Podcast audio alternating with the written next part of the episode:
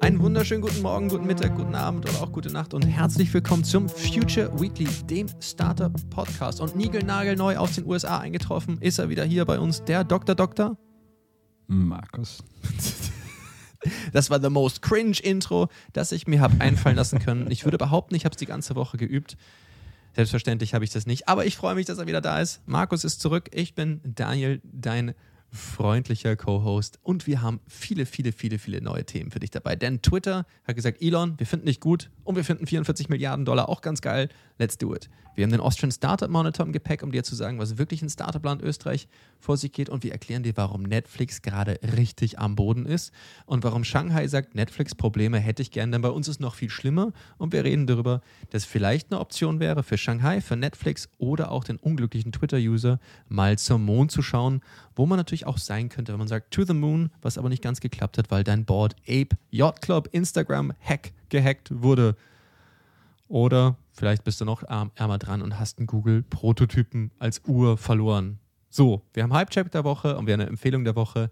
Und bevor ich mich um Kopf und Kragen rede, würden wir einfach sagen, auf los, geht's los.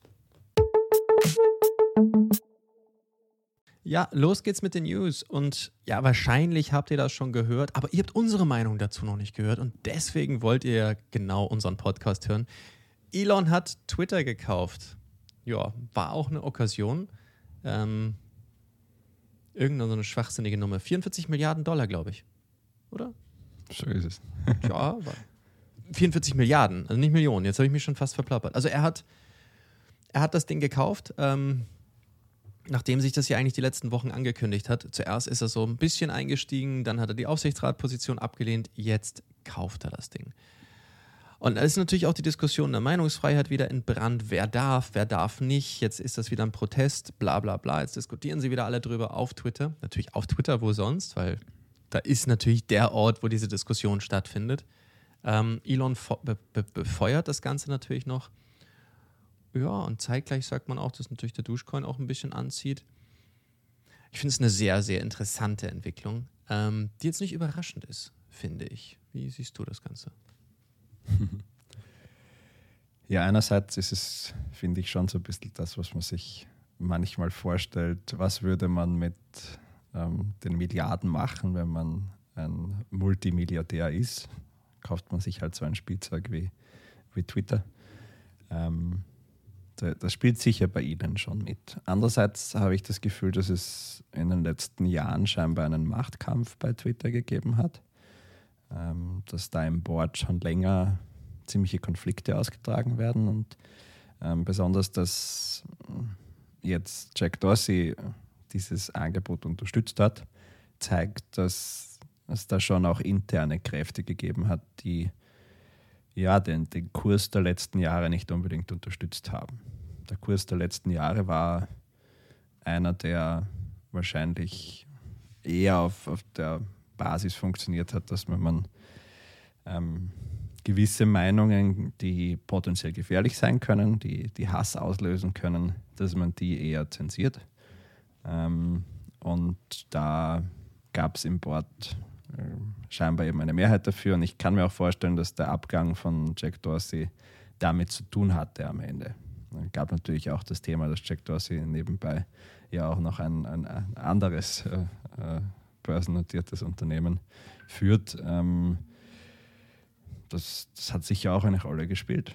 Aber ich habe das Gefühl, dass, dass dieser Konflikt jetzt auch damit wahrscheinlich einen ja, einen Ausgang in eine gewisse Richtung findet. Und man wird sehen, was das auch tatsächlich für Twitter bedeutet. Kommt jetzt Trump zurück? Will Trump überhaupt zurückkommen? Oder ist das jetzt vielleicht der Boost für Truth Social, den er gebraucht hat? Weil jetzt, ähm, jetzt ist es ja gerade cool, dass man einfach äh, Twitter verlässt. Weil, ja, warum auch immer. Ähm, andererseits, ja, muss man halt schon sagen, ich bin mir nicht ganz sicher, ob sowohl Check, also an und für sich halte ich sowohl Jack Dorsey als auch Elon Musk für sehr intelligent. Und ich kann mir eigentlich nicht vorstellen, dass die beiden nicht über die Konsequenzen von absoluter äh, freier Meinungs Meinungsäußerung äh, nachgedacht haben. Weil natürlich ist das bis zu einem gewissen Grad auch gefährlich. Ähm, bisher waren klassische Medien so ein bisschen ein Gatekeeper hier und haben dafür gesorgt, dass gewisse Hate Speech zumindest in den meisten Fällen eher nicht ähm, ans, ans Licht gekommen sind. Und wir haben in leider etlichen Beispielen gesehen, sowohl in, in, der Historie hier in Europa mit, mit dem Zweiten Weltkrieg, ähm, aber durchaus auch eben in, in Myanmar ähm, vor, vor einigen Jahren, wo es einen Völkermord gegeben hat, auf Basis von ja, Hate Speech auf Facebook. Ähm, und da bin ich gespannt, ob sie sich diesem Problem dann stellen werden, was auch Twitter für eine negative Rolle spielen kann, wenn Dinge, wie es halt so ist, stark polarisieren. Das ist eine spannende, spannende, Frage. Also für mich, also ich halt auch erstmal, fangen wir von vorne an, ich halte sowohl Elon Musk als auch Jack Dorsey auch beide für durchaus smarte Kerle. Ich halte sie allerdings für sehr unterschiedlich. Ähm, ich glaube, dass Jack Dorsey für mich, natürlich, ich kenne beide nicht, aber nur von dem, was man so, so, so liest, ist er für mich ein, ein jemand, der, glaube ich, mit sich selber relativ gut klarkommt. Ähm, es ist beeindruckend, wie er zwei Konzerne parallel führt und er wirkt wie jemand, der auch mal ganz gerne, wenn es sein muss, auf die eine oder andere, auf den einen oder anderen Euro oder auf das eine oder andere Blitzlichtgewitter verzichtet, weil er das nicht immer unbedingt braucht. Und ich habe das Gefühl, Elon wiederum ist der, wenn er nicht 17 Mal am Tag eine Bestätigung von außen bekommt, wie geil er ist, dann ist das für ihn auch nicht richtig gut. Und zeitgleich, glaube ich, gefällt Elon auch dieses, dieses Spiel im Zentrum der Welt und im Zentrum des Weltgeschehens. Und ich glaube, Jack Dorsey ist jemand, der, glaube ich, immer probiert hat, Twitter in irgendeiner Form auch so frei und unabhängig zu halten. Ich meine, schauen wir uns an, wie viel Umsatz Twitter gemacht hat. Das war jetzt eher weniger prickelnd. Ja, Twitter Blue und so weiter und so fort. Aber grundsätzlich haben die es ja eigentlich Jahre, fast Jahrzehnte geschafft, Twitter tatsächlich eher frei, kostenlos und Co. zu halten. Und im Umkehrschluss glaube ich, dass für Elon Twitter ist sein Kanal. Und Twitter ist nicht nur sein Kanal für Informationen per se, sondern Twitter ist auch sein Kanal, um natürlich, ja, die, die, die, die ganzen, na, wie heißt die ganzen Krypto-Charts ähm, ähm, ähm, zu manipulieren. Das muss man so ganz bewusst sagen. Und das braucht er. Und ich bin überzeugt davon, wir sehen, Dogecoin hat reagiert. Ich bin überzeugt davon, dass der eine tiefe Krypto-Integration nicht nur in das Twitter-System bringen wird, sondern in sein gesamtes Ökosystem, dass du dann darüber stärker kommunizieren kannst. Die ganzen Tesla-Marken und Co. alle nachziehen, bin ich überzeugt von. Aber mit dem, mit dem vielleicht zweiten Ziel für seine Kundinnen und Kunden, eine perfekte Experience zu schaffen in der Kommunikation, Bezahlung, Integration, vielleicht auch so typisches Belohnungsfunktion für bestimmte Dinge eingeführt werden kann. Stell dir vor, neues Geschäftsmodell. Ähm, bei Tesla, dass du deinen Tesla für sieben Stunden freigeben kannst, dass andere damit fahren und bezahlt wird über Duschcoin oder whatever it is. Das ist ja auch, sei, sei dahingestellt. Und Twitter natürlich auch die Möglichkeit sein könnte, genau über diese Taten auch kundzutun. Ich glaube aber, Elons Ziel ist es immer nur noch reicher und noch mächtiger zu werden. Und dafür wird er tun, was auch immer es gibt. Und das ist, glaube ich, etwas, was Jack Dorsey in der Form nicht in der letzten Konsequenz machen würde, wie man es gesehen hat. Und das ist für mich etwas, Elon hat seine Followerschaft, die ihn gut finden, aber irgendwann bist du an einem Zenit deiner Macht und deiner Popularität angekommen, wo du dieses eine Ding machst, was zu viel ist und dann kippt es. Und bin mal neugierig.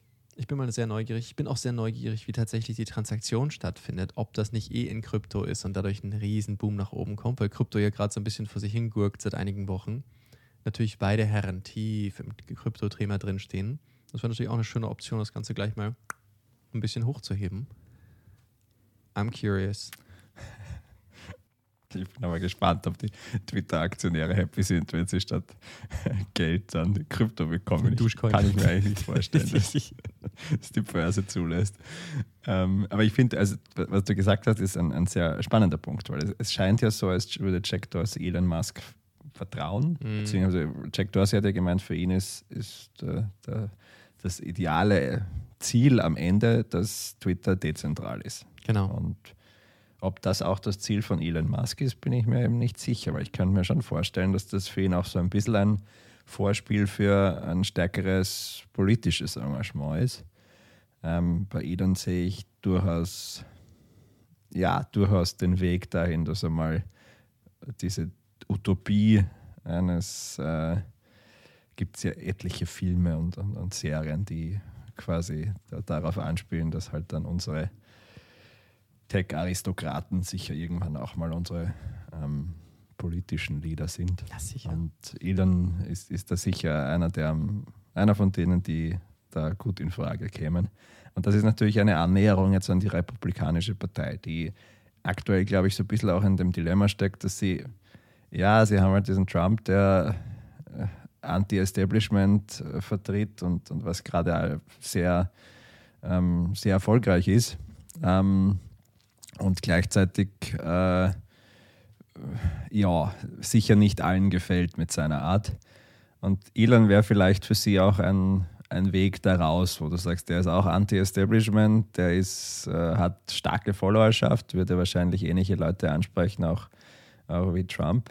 Ähm, hm. Andererseits jemand, der vielleicht mh, hm, ja nicht ganz so in jedes Fettnäpfchen tritt und nicht ganz so viel Angriffsfläche auch hat, ähm, kann ich mir schon gut vorstellen, dass das Elon so auch ein bisschen ein, ein, Nachfolger von Trump sein könnte. Das ist auch eine wilde Spekulation. Er ist aber Südafrikaner, oder? Ich glaube, er ist nicht offen Republikaner. Nein, nein, Südafrikaner. Also, Entschuldigung. Geil. Also ich, er ist ja meines ähm. Erachtens südafrikanischer Staatsbürger, oder? Und ja auch in Südafrika geboren. Das heißt, Präsidentschaft wäre bei ihm ja, glaube ich, nicht machbar. Ähm, wenn ich das so richtig im Kopf habe. Du darfst nicht, wenn du nicht geboren bist in Amerika, darfst nicht. Na, deswegen, Weil der Ani durfte ja der durfte Gouverneur werden. Gouverneur ja, aber Präsident nein. Okay. Und bei Elon, okay. wer weiß. Ich meine, bei Elon ist es natürlich so, also ich finde die Idee natürlich schon spannend, dass er sich sein Utopia schafft. Ob die USA nun so sein Utopia werden, das, das, das, das, das weiß ich nicht, weil das ist ja schon ein ziemlicher Schrotthaufen, wenn man mal so möchte. No offense. Also ich, nicht falsch verstehen, ich, ich liebe das Land und es gibt viele Freunde aus den USA, die ich sehr schätze und es gibt Städte in den USA, die ich sehr, sehr, sehr gerne habe, ob das nun ein New York ist oder ob das ein Miami ist. Teile von LA finde ich super schön. Ähm, ja, und dann gibt es aber den großen Rest. Und also ich müsste jetzt nicht unbedingt, ich habe keine Ahnung, irgendwo in Downtown Chicago oder sowas jetzt abhängen oder in Wyoming. Wobei Wyoming wäre auch geil, irgendeine so eine fette Ranch. Aber okay, das ist wieder eine andere Story. Aber der Punkt ist der, ähm, das ist schon ziemlich, das Land ist schon ziemlich im Eimer, wenn man so möchte. Und ich glaube, Elon wäre da genau der Falsche. Das würde dann richtig, richtig ex gehen. Wäre natürlich spannend, ob er nicht irgendwo irgendwo sozusagen in seiner Heimatregion, ich sage das jetzt ganz bewusst auf seinem Heimatkontinent, nicht irgendwo die Möglichkeit finden würde, dort irgendwo Staatsschulden zu übernehmen und plötzlich ist er da und dann baut er ein Utopia. Aber sozusagen von Scratch. Das wäre vielleicht ein spannender Ansatz. Weil wo soll er sich noch hin entbewegen? Oder die Marskolonie. Das wäre übrigens eine Möglichkeit. Da muss ich übrigens was sehr Geiles erzählen. Ich habe letzte Woche etwas sehen dürfen. Das, das, also da, da hatte ich schon fast ein bisschen Pipi in den Augen. Das war cool. Ich habe den Gernot Grömer kennengelernt. Ähm, der ist seines Zeichens Analogastronaut, wie er so schön nennt. Der Mann ist auch unter anderem 30 Minuten im Parabelflug gewesen. Das ist äh, dieser, dieser Vomit Rocket, wie es so schön heißt. Ähm, und ist unter anderem, ich glaube, er hat 17 Mars-Simulationsmissionen angeführt und er entwickelt die Raumanzüge dort weiter und, und, und, und, und. Äh, ich habe letzte Woche eine Veranstaltung moderiert, dort als Speaker. Und dann hatte der so eine kleine Schachtel dabei. Also Schachtel. Es war wirklich so mit Schloss und Siegel und weiß der Teufel was. Und da drin war ein ganz kleines Steinchen. Und die Steinchen war tatsächlich vom Mars. Und das war halt wild, ein Stück Mars zu sehen. Und das Krasse an diesem Stück Mars war, dass es tatsächlich als Komet irgendwann auf der Erde eingeschlagen ist, vor ein paar Jahrzehnten. Aber davor Millionen von Jahren im Weltall unterwegs war und dann auch Brandspuren hatte vom Erdeintritt das war halt schon krass, so ein Stück Mars einfach so mal so direkt vor mir zu sehen. Das hat mir gefallen und ich meine, das ist natürlich eigentlich wahrscheinlich Elons Ambition, dorthin zu gehen, eine neue Kolonie zu machen mit einer neuen Währung und dort ist er dann. Ja, dann nimmt er gleich die ganze Tech-Aristokratie, Aristokratie, ach verdammt, Aristokratie. Genau. Dankeschön, Markus. ich mag, wenn du mir die Zeit lässt. Sagst, sehr gut gemacht. Sehr gut gemacht, Herr Ausländer. Hast du gut gemacht. Spaß. Aber jeder hat mal so ein schwieriges Wort, oder? Ja, das heißt, ich glaube, einer, nicht nur eines, oder? Ich glaube, besonders wenn man äh, nur mal Englisch spricht, dann sind die deutschen Worte manchmal die schwierigsten. Meine Güte, ja, es ist echt eine schwierige Sprache. Aber ich habe immer so, so ein, ein Wort, mit dem ich mir dann immer sau schwer tue. Ähm, früher habe ich es dann einfach ignoriert. Heutzutage mache ich mir einen Spaß draus, dass ich so lange probiere, bis ich es hinbekomme. Was manchmal auf Bühnen ein bisschen merkwürdig ist, wenn der Moderator plötzlich da irgendwie so, so genau das macht, was ich gerade gemacht habe. Aber was soll's. Ja, Elon, ähm, sind wir gespannt. Ich glaube, er wird durch das Thema Krypto nochmal breiter, breiter schießen. Ähm, bin ich von überzeugt. Ich glaube aber, er ist noch immer PayPal Mafia, hat noch immer die DNA davon in seinem Kopf. Er hat noch immer diese 10x Sichtweise und er hat noch immer dieses man darf nicht vergessen, er ist der Mann, der während Covid seine Leute hat weiterarbeiten lassen. Er ist der, dieser schleimige Typ, der den McLaren F1 in dem Video entgegennimmt. Das ist er. Ähm, und ist kein Messias. Hm. Ich weiß, also zum Beispiel das Materielle, glaube ich, da, dass sich mittlerweile auch verändert. Er besitzt ja fast gar nichts mehr. Ähm, also ich glaube, man muss ihm auch zustehen, dass, dass er sich weiterentwickelt hat. Aber Entschuldige, Markus, da muss ich aber kurz einhaken. Ja, eh. Aber es ist so ähnlich, ich habe ich hab von der Woche auf Hodinki, wenn man Hodinki kennt, großartiger YouTube-Kanal zum Thema Uhren. Da war Ed Sheeran. Und äh, es ist ein Video und er redet über die ganzen tollen Patek Philippe Nautilus und Tiffany Dials und weiß der Teufel was. Und also über Uhren, die im Prinzip so viel wie das Bruttoinlandsprodukt von einem Durchschnittsland kosten. Und dann sagt der Kerl mittendrin, ja, er hat, er hat eigentlich seit 2015 kein Handy mehr, weil ohne Handy ist er sehr entspannt. Okay, cool. Cool. Dann lässt man das wirken, denkt sich, geiler Typ, okay.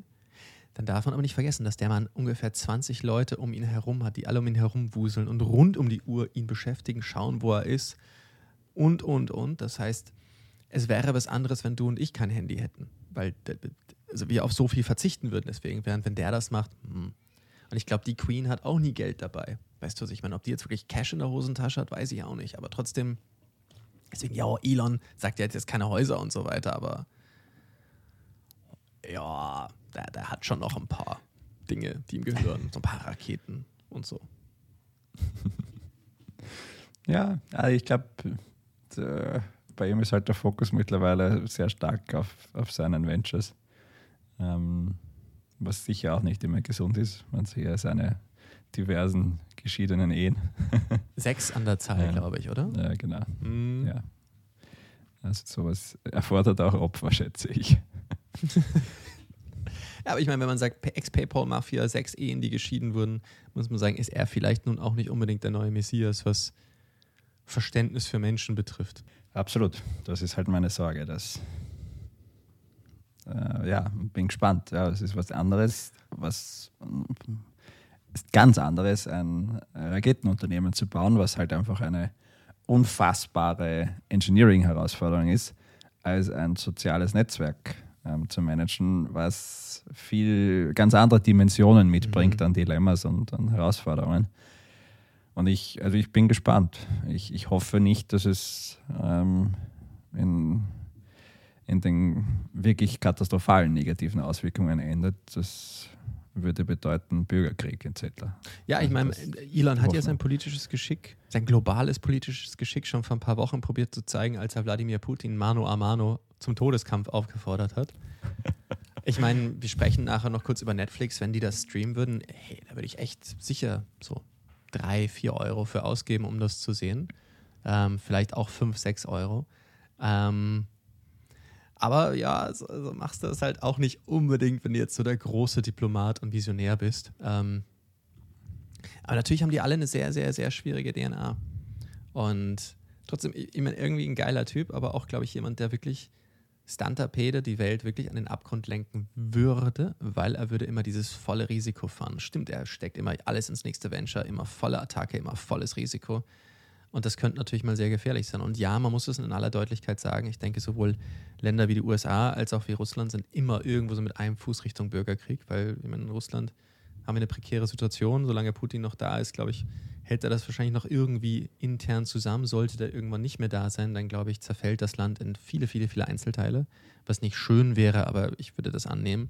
Und auch die USA, ich meine, wenn man sich das anschaut, ich habe vor ein paar Tagen einen Podcast gehört, und da war wieder die Aussage, und es war tatsächlich, ähm, das waren, was, was, was war denn das? Ich weiß nicht mehr, was es genau war. Also irgendwas über, ich glaube, Joe Rogan nah, ähm, was eh schon eher so, so, so, ich sag mal, eher die republikanische Ecke ist, was auch immer ganz interessant zum Hören ist. Und die haben gesagt, zur Zeit, als es in Bagdad am stärksten abgegangen ist, gab es trotzdem noch immer in Chicago mehr Tote durch Schussverletzungen als in Bagdad während des sogenannten Surges, während des Aufstandes. Damals Nun, in Bagdad ist es mittlerweile ruhiger geworden. In Chicago gibt es noch immer ähnlich viele Tote. Jeden Tag, jede Nacht. Und das ist natürlich schon, und das nur Chicago. Ich meine, wenn man Chicago und Bagdad vergleicht, dann ist das natürlich schon eine harte Nummer. Und dann natürlich ist Amerika ein vereinigtes Land. Nein, um Gottes Willen, die sind ganz weit weg davon. Und das macht es natürlich saugefährlich. Und ich, ich weiß gar nicht, durch was dieses Land zusammengehalten wird. Ähm, ja. Vielleicht noch einen Punkt, den, den ich ganz spannend fand ähm, auf, der, auf der wirtschaftlichen Ebene bei dem Deal. Bisher galt es irgendwie so als die, die, nobelste Variante eines Exits, einen IPO zu machen. Mhm. Das war der, wo man trotzdem, sage ich einmal, auch, auch noch oft stark beteiligt bleibt und irgendwie es ist der Weg, wo man halt jetzt nicht an irgendeinen Großkonzern verkaufen muss und damit sagt man ja oft auch die eigene Seele verkauft. Also gab es mhm. ja jetzt wieder in Deutschland gerade einen Case, wo jemand an Nestle verkauft hat und das hat für, für viel ja, ja. Wellen gesorgt. Ähm, es zeichnet sich für mich jetzt immer mehr so ab, dass halt auch der IPO für ja, viele Founder dann halt mit Challenges einhergeht, weil das natürlich dann bedeutet, dass man dem Aktienmarkt ausgeliefert ist und dem Druck, der dort auch besteht, wo halt ähm, man dann durch äh, aktionistische Investoren, ähm, durch durchaus auch mal einen Hedgefonds, äh, ja, auch in, in, in, gewisser Weise gelenkt werden kann und, und, nicht mehr der Kapitän am eigenen Schiff ist. Und ähm, da bin ich gespannt, was das auch für nachhaltige Auswirkungen hat. Weil upstream ist das natürlich ein, ein Thema für das ganze VC-Ökosystem.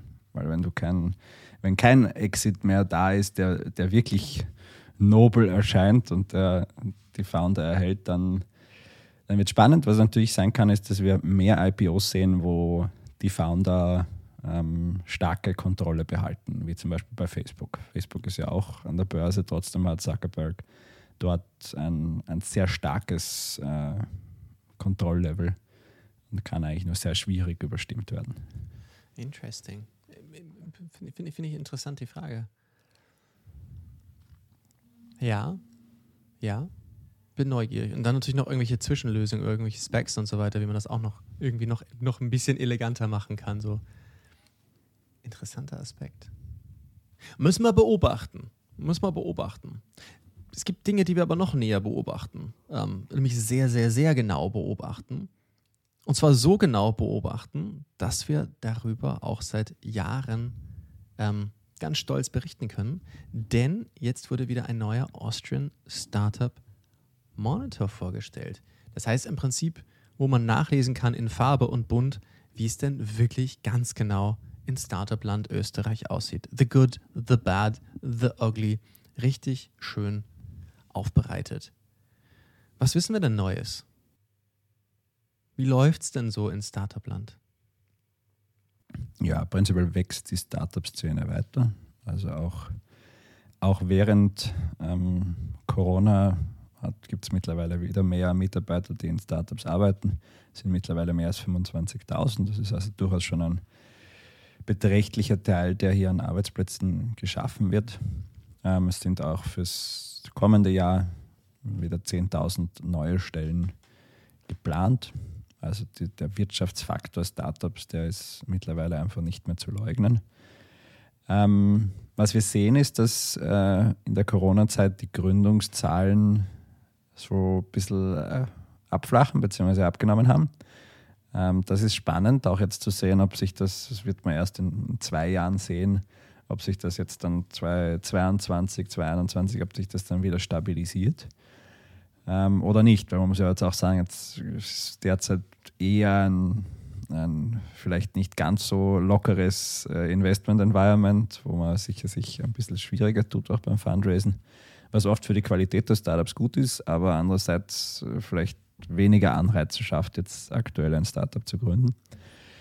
Gleichzeitig gibt es immer mehr Initiativen, die, die wir jetzt sehen, wo der Inflow an, an Personen, die vor Gründung sind, ähm, eigentlich sich verstärkt. Also wir sehen das im ELP, ähm, dass da immer mehr Bewerbungen gibt. Wir sehen es auch in der Entrepreneurs Revenue in diesem Jahr. Ich habe auch auf der WU im, im Herbst eine Veranstaltung gehabt, die alle davor ähnlichen Formate im, im, im Umfang gesprengt hat. Und dieses Entrepreneurship 360, wo ja, ich glaube damals über 500 Teilnehmer waren. Bei der Avenue gab es auch einen neuen Rekord im, im Lab. Also die, die Leading Indicators deuten darauf hin, dass sich eine neue Gründerinnen- und Gründerwelle in den nächsten Jahren äh, auftun wird. Aber es kann durchaus sein, dass wir gerade so ein bisschen ein, eine, äh, ja, ein Tal erleben, was die Startup-Gründungen angeht. Da, da, muss ich kurz einhaken. Also erstmal finde ich das natürlich unfassbar gut und unfassbar spannend. Und ich glaube, dass, dass wir als geschlossenes Ökosystem enorm gewachsen sind. Ich sage es immer ganz gern, ich bin 2010 dazugekommen. Da war das im Prinzip eine, eine Schulklasse voll von Leuten, die halt Sachen gemacht haben. Jetzt ist es auf einem Level, das ist einfach zutiefst beeindruckend, was es da alles gibt und Supportprogramme und Investmentmöglichkeiten und Kommunikation untereinander. Unfassbar. Das ist wirklich, wirklich, wirklich, wirklich stark. Ähm, trotzdem habe ich noch immer das Gefühl, dass einfach außerhalb unserer Bubble noch immer erstaunlich wenig passiert, um den Standort zu stärken. Was aber passiert, ist generell die nicht vom Staat beeinflussbaren, sie wären es zum gewissen Grad, aber trotzdem, ähm, Faktoren, aber auch das Startup-Leben begünstigen. Damit meine ich immer mehr Großkonzerne, die ins, ins Wackeln geraten. Es gibt immer mehr Unsicherheitsfaktoren, zeitgleich natürlich auch eine Gesellschaft, die immer mehr sozusagen aufs Individuum setzt, wo es auch immer mehr vorgelebt wird, dass das Optionen sind. Was natürlich auch eine gewisse Logik bedeutet, dass natürlich auch immer mehr auch in Richtung Startup denken und natürlich Startup wenn man sagt, vor zehn Jahren, vor zwölf Jahren war das noch irgendwie etwas sehr Ungewöhnliches, etwas, das, das, heutzutage ist es meines Erachtens eine vollkommen legitime ähm, Möglichkeit zu arbeiten. Man sieht es ja auch ganz schön, ich habe da ein, eine Zahl aufgegriffen, die ich ganz interessant fand. Letztes Jahr hat ein Startup-Unternehmen noch 9,4 Mitarbeiter, Mitarbeiterinnen beschäftigt, jetzt 12,3. Hey, das sind einfach ganz normale Unternehmen, die einfach eine etwas andere Disziplin folgen, zu arbeiten. Und das ist dann natürlich schon spannend. Aber man muss natürlich immer darauf aufpassen, dass diese Entwicklung natürlich in vielen, vielen anderen Ländern auch parallel läuft. Jetzt klinge ich so ein bisschen so wie der, wie der, wie der Party-Spoiler, das meine ich nicht so. Wie gesagt, wir als Ökosystem können enorm stolz auf uns sein. Aber diese externen Themen, die finde ich so ein bisschen, ach, da habe ich schon wieder das Gefühl, dass die Politik sich so ein bisschen gegenseitig auf die, auf die Schulter klopft und sagen, wie geil sie nicht alle sind. Muss man sagen, ja, aber ihr macht da jetzt nicht so sonderlich viel dafür. Hier, Österreich ist Top 4 der Länder mit den meisten Unicorns. Was hat die Politik dafür gemacht? Ja, knapp vor wenig meines Erachtens, sondern man kann Glück haben, dass die halt entschieden haben, hier zu bleiben.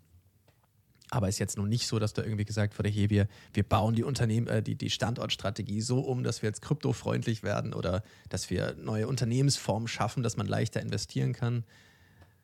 Nein, andere Mit dieser Unicorn-Geschichte muss man auch aufpassen, dass also diese Zahl stammt nicht aus dem Monitor. Ja. Da oh, tracken wir Unicorns nicht und äh, vergleichen es auch nicht mit, mit Europa. Das ist, glaube ich, wahrscheinlich die, die R5-Studie, die es da gegeben ja. hat vor ein paar Monaten, die wir auch hier besprochen haben, wo ja, einerseits, glaube ich, R5 einen sehr guten Job gemacht hat, in Österreich zu analysieren, ähm, was es da auch für versteckte Unicorns gibt, die vielleicht halt einfach dadurch, dass sie noch keine offizielle Bewertung haben oder dass sie halt nicht so bekannt sind, äh, noch gar nicht so als, als Unicorn gegolten haben. Andererseits weiß ich nicht, ob sie ein, ein so tiefgehendes Netzwerk haben in Österreich äh, oder ob sie in anderen Ländern auch so ein tiefgehendes Netzwerk wie in point. Österreich haben. Also die Vergleichbarkeit muss man schauen, ob, ob die wirklich hält. Ähm, ich gebe dir aber recht, äh, die Politik ist, ist, immer noch schuldig geblieben, die Versprechen, die sie im Regierungsprogramm gemacht haben. Und das ist jetzt die Legislaturperiode natürlich durch Covid geprägt gewesen, aber gleichzeitig ist klar, dass äh, wir jetzt an dem Punkt angelangt sind, wo wir jetzt noch im ersten Halbjahr eine Erneuerung der, oder eine, nicht, hoffentlich nicht nur Erneuerung, sondern eine äh, komplette Neuausrichtung der Rot-Weiß-Rot-Karte ähm, erwarten, weil sonst einfach österreichische Unternehmen im, im internationalen Vergleich nicht mithalten können. Wir haben aktuell einfach auch die Situation, dass viele österreichische Unternehmen bewusst in anderen europäischen Ländern Niederlassungen aufmachen genau. und stattdessen dort Arbeitsplätze schaffen. Bitpanda ist ein schönes weil Beispiel. sie das halt tun müssen, genau, um ähm, ein besseres Verfahren für internationale Mitarbeiterinnen und Mitarbeiter zu ermöglichen. Und das ist halt für einen Standort eine Katastrophe, weil das sind Arbeitsplätze, die deshalb nicht in Österreich geschaffen werden, sondern international. Und, und da muss man wirklich hoffen, dass sich jetzt bald was tut, weil das es drängt.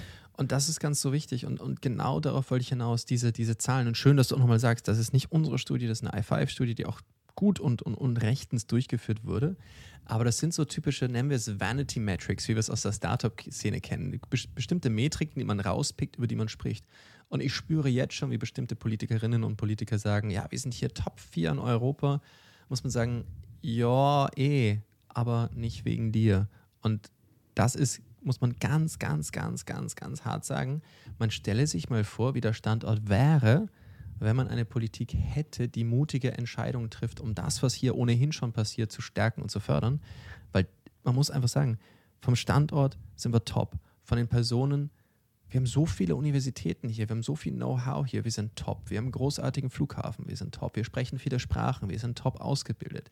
Man kann hier großartig wohnen. Wien achtmal hintereinander lebenswerteste Stadt der Welt. Es ist so viel da und trotzdem passiert so wenig Mutiges. Und das finde ich so schade. Und dennoch, wir als Startup-Ökosystem leisten so viel. Und diese, diese Vanity Metrics, das muss ich noch einmal so sagen, das sind so typische Sachen, die man in Interviews und in Reden gibt, die aber vernichtende Konsequenzen haben, weil dann eine breitere Bevölkerung das hört, sich denkt, passt doch eh, ich weiß doch gar nicht, was die alle wollen. Super, Platz 4 in Europa. Wir sind quasi Unicorn. Geil, läuft. Und das ist, das ist fast schon tragisch. Es ist fast schon tragisch. Und auf Englisch würde ich sagen, I think you have to put them on the spot. Ich glaube, man muss wirklich sagen, es gibt bestimmte Minister und Ministerinnen, die einfach ihre Versprechen nicht halten. Und sagen ja, aber die anderen, ist egal, die Zeit läuft. Die Zeit läuft weg.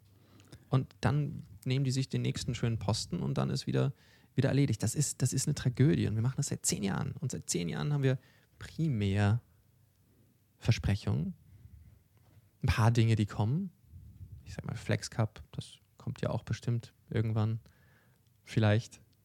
Und Sachen, die dahinter passieren, die einfach ja, uns die Fälle wegschwimmen. Du hast gedacht, ich meine, Rot-Weiß-Rot-Card, klarer fordern, was man dort braucht, kann man nicht das Unternehmen zu Ministern und Ministerinnen gehen und sagen, hier haben wir Top-Leute, die brauchen wir und trotzdem klappt das nicht. Und dann öffnen sie Standorte in anderen Ländern und sagen, hey, dann heiern wir die halt sofort. Come on. Und das ist eine Wertschöpfung, auf die können wir nicht verzichten. Nicht in einem Sozialstaat wie Österreich, wo wir auch darauf angewiesen sind, auch in 10, auch in 20 Jahren ents entsprechend auch die Steuereinnahmen zu haben, die dann sicherlich davon schwabbern. So, rant over. ja, ich glaube, dafür braucht es halt auf, auf, haben wir eh schon oft besprochen, auf mhm. oberster Ebene jemanden, der für das Thema brennt. Ähm, das heißt im Bundeskanzleramt. Sonst passiert da in Österreich gar nichts. Ähm, gleichzeitig muss man halt auch sagen, dort, wo es gut funktioniert, ähm, dort, wo man sich wahrscheinlich durchaus eine Scheibe abschneiden kann, zum Beispiel in Frankreich bei Macron, auch der Macron verwendet diese Vanity Metrics. Also auch der ist mit dem Unicorn-Thema dahergekommen, weil sich es halt gut verkauft. Ähm, also auch dort ist nicht alles perfekt, aber ja, immerhin Chefsache, immerhin wurde es dort auf dieses Podest gestellt und wurde zu, zum nationalen Ziel erklärt. Ähm, und darum geht es ja. Man kann damit auch politisch überleben, wie man jetzt gesehen hat. Ja. Und darum geht es ja meines Erachtens. Es ist ja vollkommen okay, diese Vanity Metrics zu benutzen. Das macht ja auch Spaß. Das ist ja okay, das ist ja völlig legitim. Wenn man aber auch. Gut finde ich es nicht, muss ich auch sagen. Naja, schau. Fand es auch bei Macron damals nicht gut. Naja, schau. Ich glaube, es ist die Art, wie man Sachen kommunizieren kann. Ist es perfekt? Nein, aber es ist halt die Art, wie man es macht. Ganz ehrlich. Ich meine, ich, ich, ich nenne dir jetzt mal ein Beispiel. Jetzt lehne ich mich mal ganz weit aus dem Fenster, aber wir sind ja auch, wir reden ja auch mit Freunden und Freundinnen, die zuhören. Wir sagen ja auch, wir sind der Top-Starter-Podcast. Und dann gibt es halt Wochen, da sind wir auf Platz 1 in unseren Charts und es gibt Wochen, da sind wir auf Platz 3, 4, 5, 6, 7 in unseren Charts. Trotzdem sagen wir, wir sind der Top-Starter-Podcast, weil wir natürlich fundamental daran glauben. Aber natürlich auch, es ist etwas, was man auch gut kommunizieren kann. Das ist aber nicht negativ gemeint oder positiv gemeint. Und ich verstehe schon, dass die dann manchmal ganz gerne das so sagen. Aber bei uns ist es ja sehr häufig zutreffend von den Charts. Wenn man aber sowas macht, was so definitiv nicht zutreffend ist, dann ist es, finde ich, nochmal ein bisschen mehr verwerflich. Ich meine, ich finde halt das Problem bei Unicorn, ich, wie du richtig sagst, ist eine Vanity Metric. Und was der Macron zum Beispiel gemacht hat, Er hat gemeint, das Ziel ist, ich weiß nicht mehr, ich glaube, dass in Europa 10, 20, 30. es 100 äh, war's. Super Unicorns gibt, also Ten Time Unicorns. Pentacorns, ja. Pentacorns, genau. Und ja, ich finde, das ist das die falsche Zielgröße. Weil das kannst du halt auch erreichen, indem du die artificially aufblasst. Indem du halt eh. dort staatlichen Bonus schaffst und einfach die Bewertungen oder äh, indem du, ja, so wie sie eh machen, jetzt natürlich die Inflation in- durch die Decke gehen lässt, natürlich gehen dann auch die Bewertungen rauf. Also das schafft halt, wenn du ein Ziel schaffst, dann hat das immer auch Auswirkungen, was tatsächlich passiert. Und ich fände es ein viel besseres Ziel, wahrscheinlich upstream zu starten und zu sagen, hey, wir müssen die, die Gründerinnen und Gründerzahlen raufbringen. Aber ja, ich meine, jammern auf hohem Niveau, das bei, bei Macron äh, ist vieles anderes äh, schon gut gelaufen. Ich glaube, aber ich, ich finde das komplett recht. Wenn man Ziel definiert, dann kommen natürlich auch die Konsequenzen nach. Wäre natürlich mal spannend, ähm, zu sagen, was, was, was, was, was. Also mit den Gründer- und Gründerinnenzahlen finde ich das schon interessant, wenn man das noch auf eine Sprache übersetzt, wie man es auch politisch gut einsetzen kann. Wie es natürlich auch bei der Bevölkerung ankommt, dann ist es interessanter, wenn man sagen würde, so und so viel Prozent vom Bruttoinlandsprodukt sind durch, durch, durch, durch Neugründung und das Ziel ist so und so viel oder, oder wie auch immer etwas Übersetzbareres. Das wäre schon, das wäre schon was Spannendes. Ach, ist immer wieder schön, über sowas laut nachzudenken. Wir wollen auch von dir das übrigens hören. Also kannst immer gerne auf unser Discord-Channel vorbeischauen und schreiben. Ähm, Karl Nehammer, wir wissen, du hörst sicherlich auch ganz gern zu. Ähm, hey, we're always open to talk. So, just saying. Immer. ähm, ja, machen wir einen großen Themenschwenk. Wir wollen über Netflix sprechen. Netflix und Chill, haben wir alle drüber gesprochen. Jetzt ist ja Netflix, glaube ich, nicht mehr ganz so gechillt, ähm, denn Netflix verliert User und stürzt ab und ab und ab. Hast du einen Netflix-Account? Ich habe einen Netflix-Account, ja. Mhm. Ja, ich auch. Ich meine, das ist so, wie wenn man sagt, hast du eine Karte bei den Wiener Linien? Ja, natürlich. Gehst du aufs Klo? Ja, selbstverständlich. Natürlich habe ich einen Netflix-Account. Ich finde, man darf natürlich immer nicht, nicht, nicht aus, aus, aus der, aus der Ich-Perspektive bei solchen Sachen starten, aber warum denn nicht? Ich finde, Netflix ist über die letzten Monate richtig Schrott geworden. Es ist so selten, dass ich auf Netflix etwas finde, was ich gut finde. Und es ist mir einfach aufgefallen. Ich muss dazu sagen, ich habe auch einen Amazon Prime-Account und auch einen Disney-Account. Und da sind dann halt auch immer mal wieder Dinge. Und ich meine, auf der einen Seite ist natürlich klar, dass Netflix irgendwann einfach mal durch den, also äh, abstürzen muss, wenn andere Player dazukommen. Es ist logisch, da gibt es gewisse, irgendwann ist mal ein Markt gesättigt, zeitgleich kommen andere Angebote, das ist auch okay. Ich habe aber das Gefühl, dass Netflix sich einfach zu stark auf ein Kochrezept verlassen hat und dass der meiste Content einfach mach war. Und da muss ich auch ganz ehrlich sagen, da waren auch immer wieder Formate dabei, wo ich mir dachte, was ist denn da los? Ich weiß, Elon Musk hat Netflix so schön angegriffen und gesagt, das ist die ganze Woke-Kultur, die Netflix kaputt macht. Fand ich ein sehr interessantes Statement. Aber auch da, ich meine, man hat, man hat das Gefühl, dass Netflix da manchmal echt Sachen macht. Ach, ich weiß nicht, ich weiß nicht. Da war ich so ein bisschen skeptisch. Ein paar coole Formate, die mir gut gefallen haben. Ähm, aber, ach, ach. Ich muss sagen, Queer Eye Germany haben sie gut hinbekommen. Hast du das Format gesehen? Ein fantastisches Format. Ähm, kann ich nur empfehlen an der Stelle. Äh, Gibt es auch in Japan und in den USA. Ähm, ja, finde ich gut, wo dann einfach reguläre Leute umgestylt werden. Gefällt mir gut. Jetzt denk mal, was schaust denn du dir an für Daniel? Ich finde das fantastisch. Just watch it. Das ist viel wert. Aber eben, ja, ich glaube, Netflix baut meistens Dinge, die irgendwie, ja, man merkt, dass sie auch sehr häufig ich, ich bin ein großer Geschichtsfan. Ich mag Geschichte gerne. Ich finde auch zum Beispiel Wikinger cool und Piraten cool. Das sage ich auch immer ganz gerne. Ich bin ja sehr einfach zu unterhalten. Und plötzlich sind da Elemente in den Geschichtsschreibungen, wo man sich sagt, so Moment, das war mir jetzt neu, dass das so ist. Und man merkt, dass Netflix das einfach so ein bisschen so sehr ausdehnt. Och, och, dann bin ich dann schon so ein bisschen irritiert. Aber was soll's. Wie siehst du das? Also ich bin prinzipiell kein großer Serienschauer, deswegen tue ich mir schwer, die Qualität zu beurteilen. Aber Ich habe das immer sehr selektiv ähm, betrieben. Ähm, aber ja, wenn man sich die Zahlen anschaut, dann passt irgendwas nicht, weil es ist jetzt das erste Quartal, ähm, ich glaube, in der Geschichte von Netflix, wo sie eben absolute Userzahlen abgebaut haben. Ähm, und das ist natürlich für die Wachstumshypothese eines Unternehmens eine Katastrophe immer. Das sieht man in, im Aktienkurs, der absolut torpediert wurde. also innerhalb von einem Tag komplett zerschossen wurde. Ähm, es hat auch ein, ein, bekannter Investor, der Bill Eggman, hat äh, erst vor einigen Monaten eine Wette auf, auf, auf ein positives Netflix abgeschlossen und ist damit jetzt ziemlich eingefahren. Ich glaube, es ist der größte Verlust, den er, den er je hatte oder so irgendwas in die Richtung habe ich gelesen.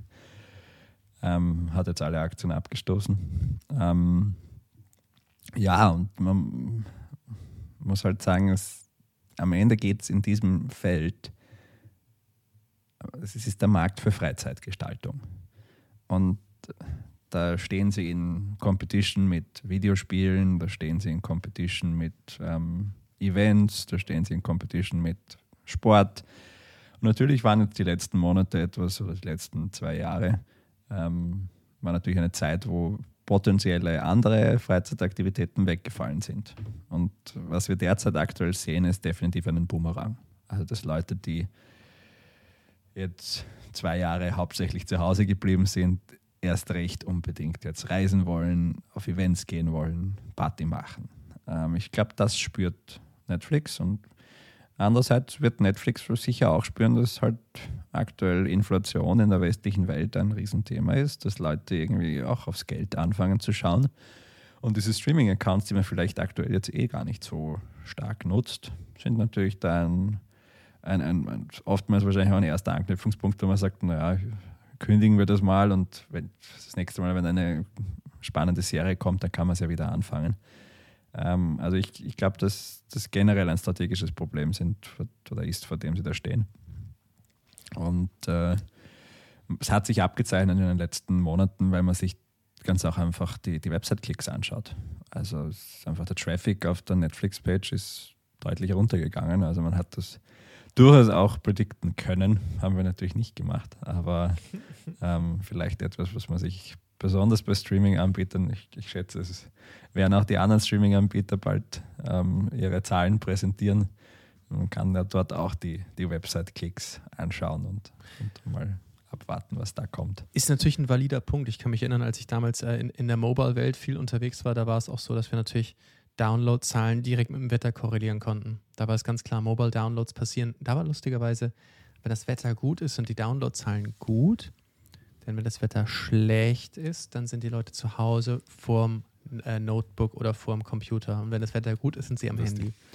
Ja, das ist, das ist ganz interessant. Ich meine, zeitgleich hat Netflix natürlich auch dieses Passwort-Sharing unterbunden, dass man plötzlich nicht mehr das teilen kann. Und da haben auch eine Menge Leute aus Protest zurückgezogen. Und ich habe jetzt nochmal das Zitat von Elon Musk gesucht, der natürlich auch dort seine Meinung kundtut, natürlich auch auf Twitter. Und er sagt, das ist ganz interessant, auch in Hinsicht seiner politischen Ambitionen, die man dort auch ein bisschen sieht, in welche Richtung er geht. Er hat gesagt, The woke mind virus is making Netflix unwatchable. Das war ein Elon Musk-Zitat, das hätte noch vom Jahr von Donald Trump kommen können.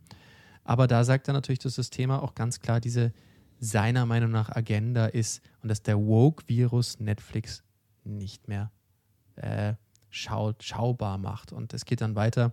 Wokeness wolle eine humorlose Gesellschaft voller Verurteilung und Hass. Wokeness sei spaltend, ausgrenzend, hasserfüllt und gebe gemeinen Menschen einen Schild, um grausam zu sein. Ja, er möchte im Übrigen lieber Science-Fiction und Fantasy-Inhalte. Hätten wir das auch geklärt. Vielleicht kauft er Netflix. Ja. Das wäre ganz geil, wenn Elon Netflix Ich glaube, jetzt, hat er, jetzt, jetzt wird er so schnell nichts mehr kaufen. Das ist schon ein, also ein ordentlicher Betrag, den er da jetzt aufstellen muss. Ja. Ähm, ja. Also.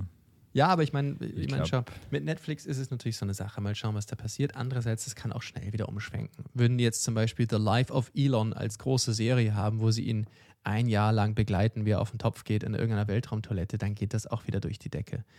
Es gibt aber auch andere Themen, die gar nicht mal so schnell wieder ins Rollen kommen würden. Und das ist etwas, was wir gerade in Shanghai sehen. Denn dort steht der Warenverkehr still. Und das ist ein riesengroßes Problem, weil natürlich die Lieferketten unterbrochen sind. Und wir wissen, Software ist lustig, das kannst du pushen, Knopfdruck und da ist es alles, was mit Hardware zu tun hat, und das ist von deinem Salzstreuer bis hin zu deiner Gummibärchenpackung, über deine Brille, über dein Notebook, über dein Auto, über jeder kleine Kabelbaum, den du hast, der wird zu dir mit Schiffen, Lastwagen, Eisenbahnen und zu Fuß gebracht. Ja, und gerade sehr viel davon kommt aus China. Und Shanghai ist dann natürlich so einer der Hauptumschlagplätze. Und dort passiert gerade gar nichts. Das heißt, es dauert noch ein paar Tage oder ein paar Wochen, bis wir das spüren. Und das ist natürlich so mittelcool, würde ich mal behaupten. Ja, ja mittelcool. Äh, ja, es ist natürlich Thema Inflation, Thema ähm, Lieferketten. Es, es, es, ist schon ziemlich scheiße, wie, wie wir aktuell dastehen. Ähm, weil, ja, es am Ende, besonders durch den Covid-Lockdown derzeit dort, also diese Zero-Covid-Strategie von China, die fällt jetzt tatsächlich der ganzen Welt auch wieder ein bisschen am Kopf. Also es schadet ihnen natürlich selbst. Ich glaube auch, dass sie sich jetzt da einfach in eine Ecke gestellt haben, in der sie nicht mehr rauskommen, weil sie sich da auch stark ideologisch positioniert haben. Ja. Und während das in den bisherigen Varianten gut funktioniert hat, ist das halt bei Omikron meines Erachtens einfach nicht mehr machbar. Ähm, das ist ja jetzt auch mittlerweile Peking ein großer Ausbruch. Also das wird in den großen Städten überall ein Problem werden. Ähm, und das Problem ist halt, für den Warenverkehr darf man dann ja die Stadt nicht mehr verlassen, man darf quasi die, äh, die Region nicht mehr verlassen. Das heißt, die ganzen LKWs, die dann halt Dinge von den Schiffen holen, die stehen dann auch ewig an der Grenze zwischen den zwei Regionen. Ähm, das ist für die Lieferketten eine, eine absolute Katastrophe und das, das spüren wir. Spüren wir schon jetzt, spüren wir sicher noch mehr in den nächsten Monaten. Ähm, und das führt natürlich zu einer Knappheit ähm, am Markt. Das Angebot wird verringert und dadurch gehen die Preise rauf. Das bedeutet, die eh schon angeheizte Inflation, die dadurch entstanden ist, dass wir halt eine sehr lockere Geldpolitik hatten und, und einfach den Markt geschwemmt haben mit Geld in den letzten Jahren. Bis zu einem gewissen Grad, glaube ich, auch durchaus notwendig, einfach durch die, die Krisensituation. Ähm, wird jetzt nochmal verstärkt dadurch, dass es eine, eine Knappheit am, am, am Markt gibt. Ähm, und das, das ist ziemlich hart. Also bin ich durchaus besorgt, was sich da in den nächsten Monaten auch nochmal verstärken wird und, und wie sich das auch auswirken wird auf das europäische äh, Umfeld und den sozialen Zusammenhalt hier. Ja, ich meine, ich meine, ich meine, uns fällt das halt alles auf den Kopf, was wir da, was wir über Jahre aufgebaut haben. Ich meine, nochmal, ich bin ein großer Fan der Globalisierung per se, aber ich bin natürlich ein, kein großer Fan davon, dass man sich anderen ausliefert. Und meines Erachtens wird der Schlachtruf der nächsten Monate seitens der Politiker und Politikerinnen, aber auch der CEOs der Großkonzerne sein, bringen wir die Produktion wieder zurück nach Europa. Und das wird dazu führen, dass man das natürlich macht. Das heißt, man bringt mehr Arbeit wieder hierher, aber auch mehr Kosten. Und ähm, ja, das ist, das ist natürlich eine, eine, eine riesengroße Challenge. Das, das muss aber letztendlich die einzige Konsequenz sein. Wäre aber auch interessant, was es für Europa macht, wenn wir wieder Produktion zurückbringen. Ähm, ich sehe da höhere Kosten, aber man könnte auch höhere Qualität propagieren. Angenommen, das würde passieren, wäre es natürlich ganz interessant, was das dann für China bedeuten würde und für Russland. Angenommen, wir hätten keine, keine Gasabhängigkeit mehr mit Russland. Wir hören ja heute, Polen und Bulgarien, Gas wurde abgedreht. Das ist natürlich jetzt eher nicht cool. Ähm, zeitgleich merken wir große Lieferprobleme aus China. Okay, verstanden. Angenommen, wir würden diese zwei Dinge zurückbringen, dann sieht das natürlich auch relativ doof aus für China und Russland, wenn man es umdrehen würde. Das erfordert natürlich eine, eine, tiefe Investition. Das wird natürlich auch eine unangenehme Zeit. Ähm, ja, ja, das würde unseren Lebensstandard äh, aktuell, fürchte ich, so massiv ähm, verringern, dass äh, ja, es politisch einen kompletten Umsturz geben wird.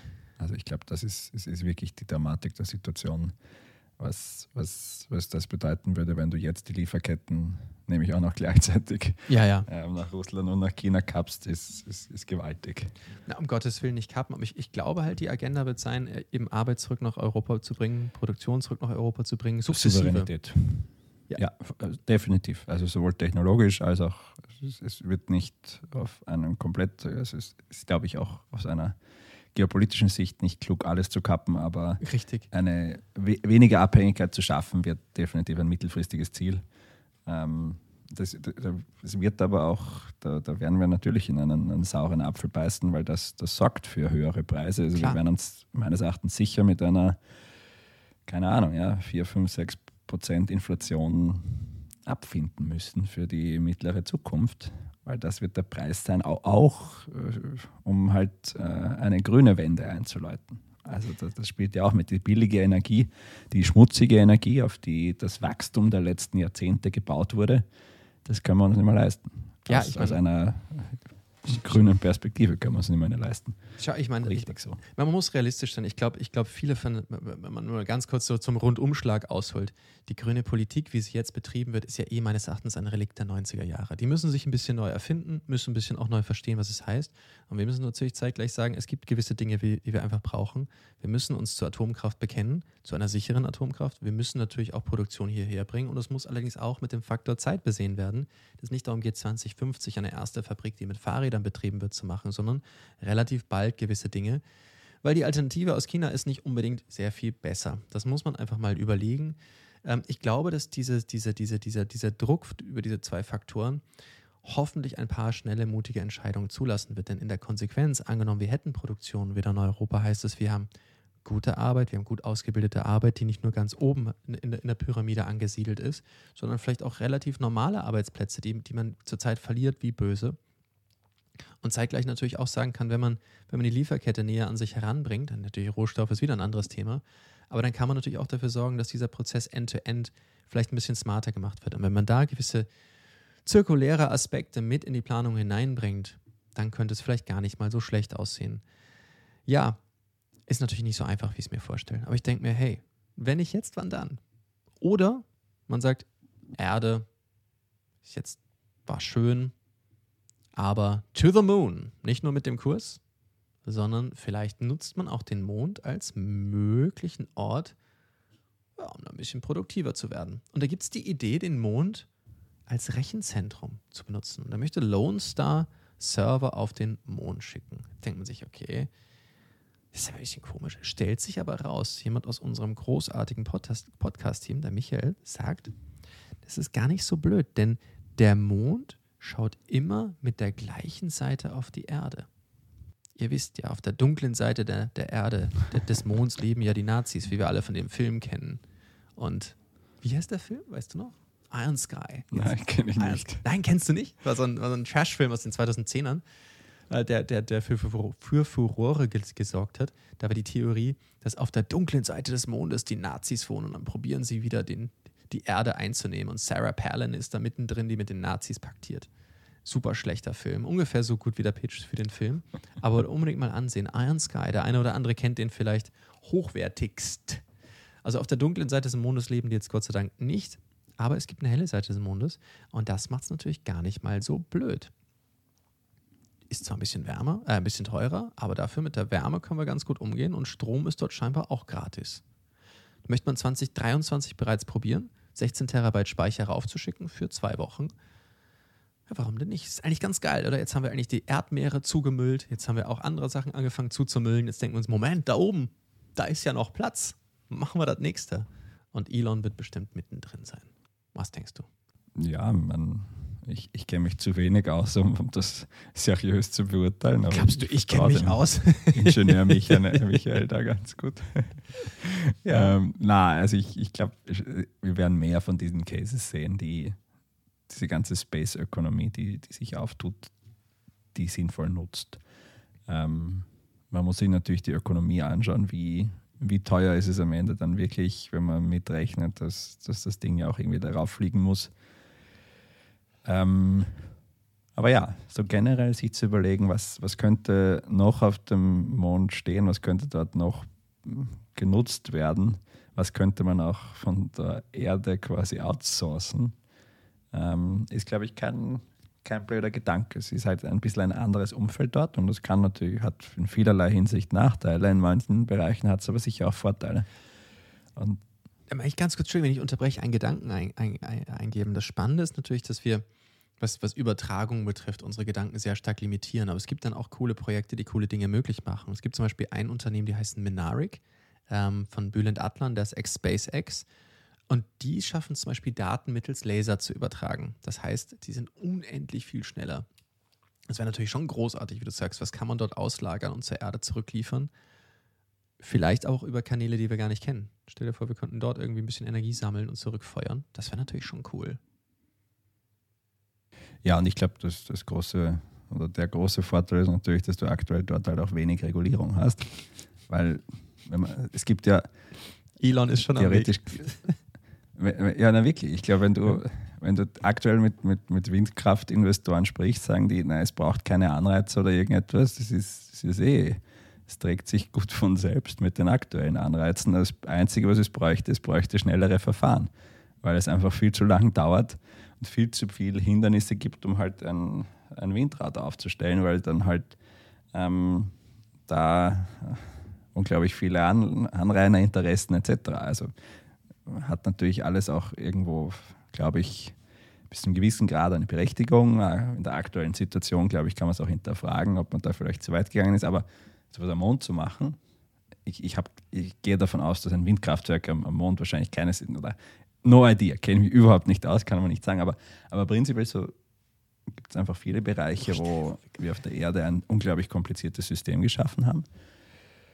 Und der Mond ist da sicher noch ähm, ja, ähm, äh, liberaler. Stell dir vor, wie geil, wenn wir da irgendwie so eine Mondstation bauen würden für irgendwelche Kraftwerke. Und dann ist man dort ein halbes Jahr oben. Wie geil. Ich finde das total cool. Ich, ich, ich würde ja noch immer so gerne irgendwie mal ins Weltall fliegen dürfen. Das wäre cool. Vielleicht brauchen die dort oben Pitch-Training dann. hey, erster Pitch im, im Freefall, warum nicht auch erster Pitch in der Schwerelosigkeit? Das wäre doch, wär doch auch was. Aber es ist schon eine spannende Möglichkeit. Ähm, warum denn nicht? Ja, und ich meine, dann gibt es auch andere Überschriften, wo man sagt, ja, warum denn nicht? Ähm, ein paar Millionäre sind ein bisschen unglücklich, weil ihnen ihr Board Ape gestohlen wurde. Also bitte an der Stelle kurz betroffen schauen. Buhu. Ja, wer hätte es gedacht? Ein Instagram-Channel wurde gehackt, NFTs für ein paar Millionen wurden gestohlen und ähm, ich glaube, dass sie sich gegenseitig mit Kaviar trösten, um ihre Trauer da in den Griff zu kriegen und in ihre Louis Vuitton-Halstücher niesen. Aber ja, also du siehst, ich bin da auch durchaus mitfühlend. Ich sehe das jetzt auch nicht in irgendeiner Form überspitzt, aber ja, ja, ich finde ganz spannend, den, den Approach, einen Instagram-Channel zu hacken, mhm.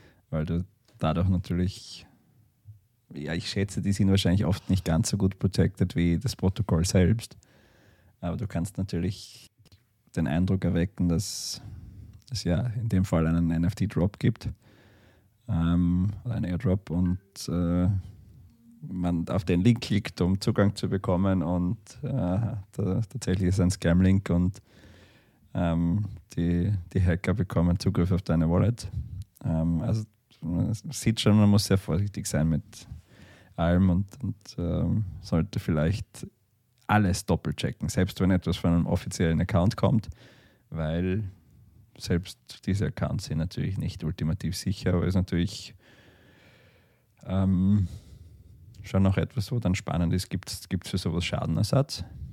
Ähm, ist ist der Account-Holder dann dafür verantwortlich oder ist das selber schuld?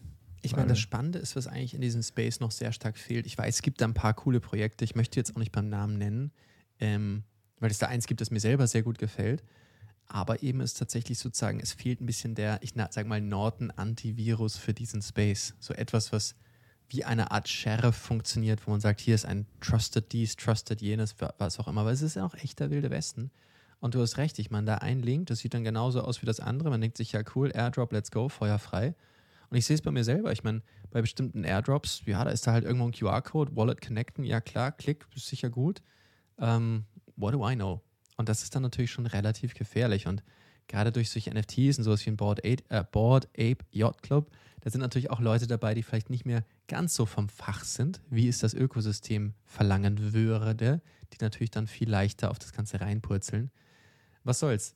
Ich muss natürlich auch sagen, ich finde den Crypto-Space, muss ich mal in aller Deutlichkeit sagen, ich habe immer gehört, Daniel, du bashst da immer so ein bisschen auf die Crypto-Bros. Ja, das mache ich auch voll gern. Zeitgleich, ich liebe den Crypto-Space. Hab da auch schon ganz kräftig investiert, mache das auch mit größter Leidenschaft. Ich glaube total an den Space.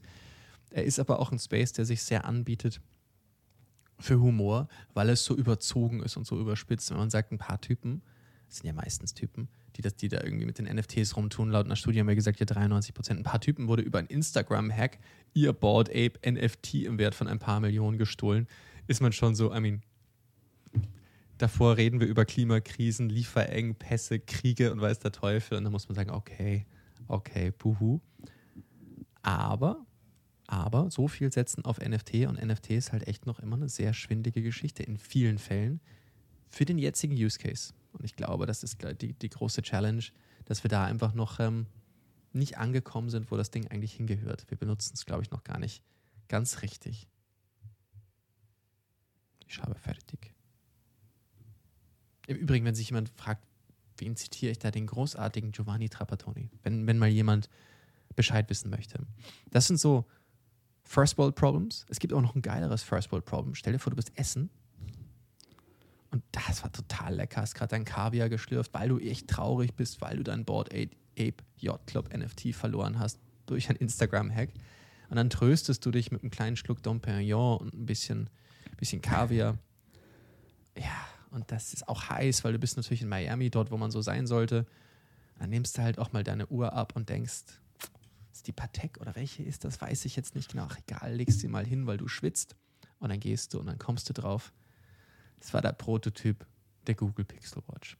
Ja, und genau sowas in der Art ist tatsächlich einem mittelglücklichen Menschen passiert.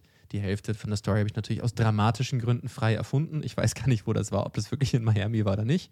Das weiß Markus sicher gleich.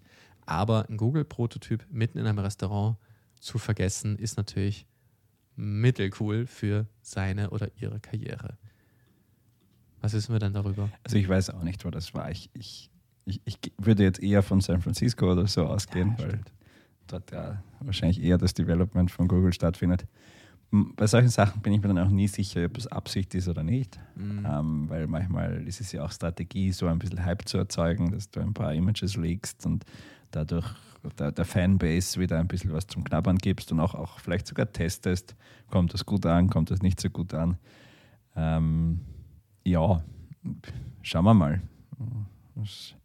Es ist durchaus eine Strategie, die es ja auch ich bin mir nicht sicher, wie absichtlich, aber ja, ich glaube schon auch bei den iPhones schon, schon lange gibt, diese berühmten iPhone-Leaks etc. Also ich kann mir nicht vorstellen, dass das wirklich, dass da gar nicht absichtlich gelegt wird. Du hast schon recht. Ich meine, es gibt natürlich auch Killerpresse und wir sehen auf jeder dieser Seiten ist diese, diese Uhr, wie sie von oben bis unten analysiert wird, in allen Formen. Und es schaut schon sehr, sehr, sehr marktnah aus. Und es ist sicherlich eine Strategie, wie wir es ja auch von den, von den Automobilherstellern mit den Erlkönigen kennen. Klar, wenn du mit so einem Ding auf der Nordschleife rumfährst, macht dir natürlich jeder auch 10.000 Fotos, analysiert das und dann weißt du schon, was es ist.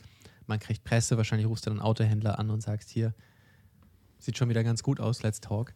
Das ist natürlich recht spannend. Gibt natürlich berühmte Geschichten, wo es nicht ganz so absichtlich war, aber in dem Fall bin ich schon bei dir. Das könnte mhm. schon durchaus gewollt sein. Wenn nicht, sucks to be you, whoever did that.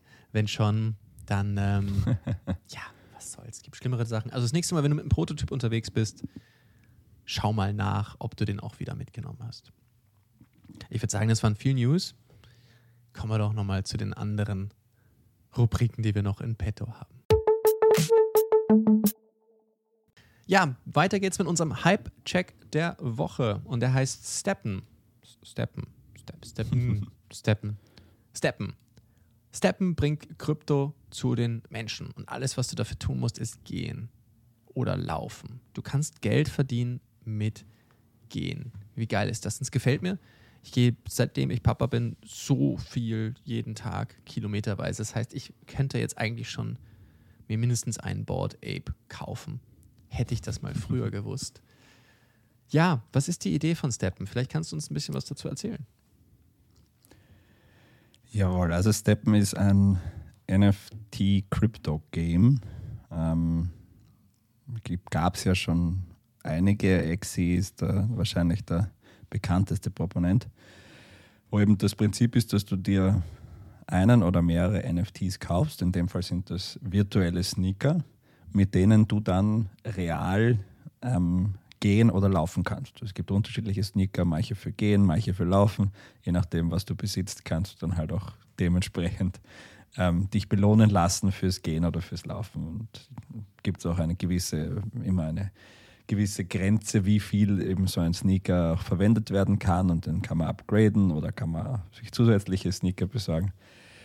Ähm, Und das Ganze ist natürlich wie, wie alle Krypto-Schemes ein bisschen als Pyramidenspiel aufgebaut. Also eh klar, es profitiert davon, dass ähm, neue Leute dazukommen, den Space größer machen und dadurch auch die Rewards größer werden, die man verdienen kann ähm, mit, mit seinem ähm, Walken oder Laufen. Ähm, was ich glaube ganz spannend dabei ist, ist, dass es vielleicht ein Weg sein könnte, wie dieses, diese Crypto-Games ein bisschen in eine breitere Masse kommen, weil natürlich viele Leute sich vornehmen, dass sie mehr laufen, dass sie mehr Bewegung machen.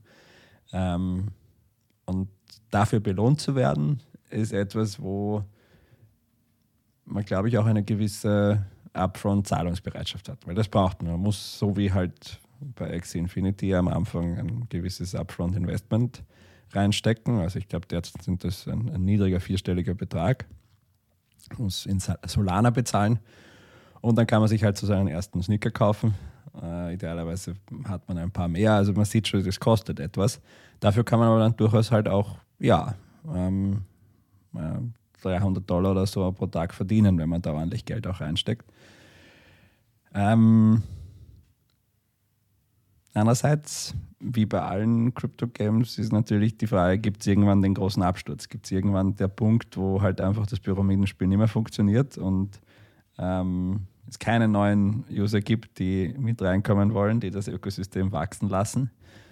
Ähm, und was passiert dann? Andererseits, wenn man es schafft, mit dem Ding zum Beispiel den Massenmarkt zu öffnen, so wie das Pokémon Go einst geschafft hat, dann ähm, ist es spannend. Ich kann mir nicht vorstellen, solange das wirklich so viel kostet, da reinzugehen, also vierstelligen Betrag, kann ich mir nicht vorstellen, dass es den Massenmarkt eröffnet.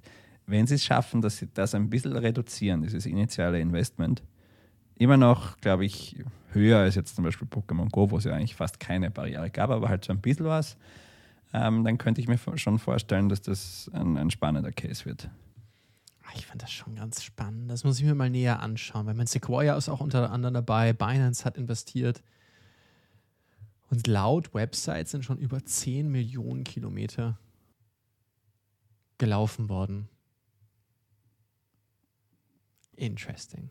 Interesting. So ganz genau, wie das jetzt funktioniert, habe ich noch nicht verstanden. Also ja, ich habe die Erklärung gehört und, und alles drumherum. Aber so ganz genau, I'm not quite sure yet interesting. Aber ich meine, das, das, das, das, das, das Thema ist natürlich, du nudged Personen in ein bestimmtes Verhalten hinein, was ich auf der einen Seite natürlich ganz cool finde, auf der anderen Seite natürlich auch saugefährlich, weil du kannst unglaublich einfach Verhalten von Menschen dadurch beeinflussen. Geh nach links, verdienst du 0,1, geh nach rechts, verdien 1. Lauf für Twitter, so, lauf für Trump, so. Und plötzlich, ja, du, du weißt genau, was ich meine. Und das ist natürlich eine Art und Weise, wie du Menschen wirklich gut konditionieren kannst. Etwas, was wir auf Social Media schon seit 10, 15 Jahren sehen, dass du eigentlich Meinungen von Menschen beeinflussen kannst, sie auch noch monetär zu entlohnen. Ich meine, dass es darum geht, dass Menschen für Bewegung ein Reward kriegen, finde ich mega. Das Potenzial dafür, dass etwas nach hinten losgeht, puh, puh, I'm skeptical. Trotzdem finde ich es echt interessant. Also ich muss, ich muss mir das mal näher anschauen. It makes me tingle, wenn wir so wollen. Und so wäre es für mich so ein Hype-Check. 10 Millionen Kilometer gelaufen, ist schon mal okay. Interessiert es mich totally. Aus meiner Perspektive würde ich sagen, also auf jeden Fall verstehe ich, dass dann Hype ist. Ich gebe dir aber recht, je mehr du investiert bist, desto größer ist das Risiko, dass der Hype auch plötzlich wegstirbt und du sitzt da plötzlich auf wertlosen Müll. Wenn du aber früh dabei bist und es wird richtig cool, mh, hm, same thing, we, we, we, we bought Ape, Ape J, glaube ich. hoffe, dass das bald verschwindet, weil ich kann es immer noch nicht aussprechen. Was denkst du? ja, ich, also wie gesagt, ich glaube, der, der, Case ist wirklich spannend durch dieses äh, das, das Nudging von Bewegung. Das ist etwas, was sich viele Leute vornehmen. Deswegen funktionieren ja auch Fitnessstudios. Es gibt ja auch, auch das Prinzip, dass das man zahlt für ein Fitnessstudio, um halt auch sich selbst Druck zu machen, dass man das dann auch nutzt. Ja, genau dasselbe Prinzip funktioniert hier natürlich auch. Wenn ich da Upfront-Costs habe von äh, mehreren hundert Euro oder wahrscheinlich also aktuell sogar vierstellig, dann ist das auch ein Commitment, was mich dann dazu bringen wird, dass ich es tue, besonders wenn ich dann auch halt so das Geld wieder zurückverdienen kann. Ähm, gleichzeitig, wie du richtig sagst, es, es, es ist halt etwas, wo aktuell im Crypto-Space immer noch unglaublich viel Risiko herrscht und ich würde da jetzt kein Geld reinstecken, das, das ich nicht verlieren kann. Ja. Ähm, aber wenn man in den Space rein will, dann ist das wahrscheinlich für einige ein cooler Eintrittspunkt, weil es etwas relatable ist. So dieses Axie Infinity und so. Also ich glaube, da bist du halt schon in einem ziemlich spitzen Ding. Dieser Connect zur Real World, finde ich, ist, ist spannend. Also durchaus worth, worth watching. Let's do that. Hype Check hätten wir damit erledigt. Jawohl. Und weiter geht's mit unserer Empfehlung der Woche. Und das ist eine Straße. Oder ein bisschen mehr als das. Was für eine Straße ist denn das? Die Straße zum Glück für Spin-offs. Nein, das ist die, äh, das Innovators Road Program. Ähm, das ist ein Supportprogramm für ähm, akademische Gründerinnen und Gründer. Es ist, geht jetzt mittlerweile schon äh, in, ich glaube, die zweite Runde, soweit ich weiß. Und äh, wir kennen aus dem ersten Programm, ist ein, ein Austrian Startups Alumna dabei gewesen, die da durchaus positiv davon berichtet hat. Ähm, und nachdem wir besonders immer sagen, es bräuchte in Österreich mehr Spin-offs, weil das ja eigentlich ein, ein ungenutztes Potenzial ist, glaube ich, wollen wir das auch unseren Hörerinnen und Hörern nochmal sehr ans Herz legen. Das, glaube ich, ein, ein, ein, sehr gutes Programm ist, um eben auch aus diesem akademischen Setting einen Sprung in ähm, die Startup-Welt zu machen und da halt auch wirklich diesen Weg zur Kommerzialisierung zu finden. Ähm, wir haben den Link wie immer ähm, in ähm, unseren weiterführenden Infos, Show Notes ähm, und äh, ja, schaut es euch gerne an. Vielleicht ist spannend für euch. Ich glaube, die Bewerbungsphase ist noch bis zum 14. Mai. Ja, unbedingt anschauen. Show Notes im Übrigen, wenn du auf Spotify bist, einfach auf mehr klicken, dann findest du das alles. Ähm, ansonsten einfach mal die nächst jüngere Person mit einem Mobiltelefon fragen. Die helfen Ihnen dann gerne über die Straße und auch den Weg zu unseren Show Notes. An der Stelle würden wir sagen, es hat uns richtig, richtig viel Spaß gemacht. Vielen, vielen Dank wieder, ähm, da, dass du dabei bist. Ähm, auch wieder, dass du da bist, Markus. Hanna, das hat auch eine große Freude gemacht letzte Woche mit dir. Auch schön, dich wieder zurückzuhaben, Markus. Und in dem Sinne, vielen, vielen Dank an dich dort Hause. Podcast zu Hause, podcast at austrianstartups.com oder auf Discord. Wir freuen uns immer über dein Feedback. Und in dem Sinne, thank you very much, take care, stay safe und wir sehen uns am Sonntag.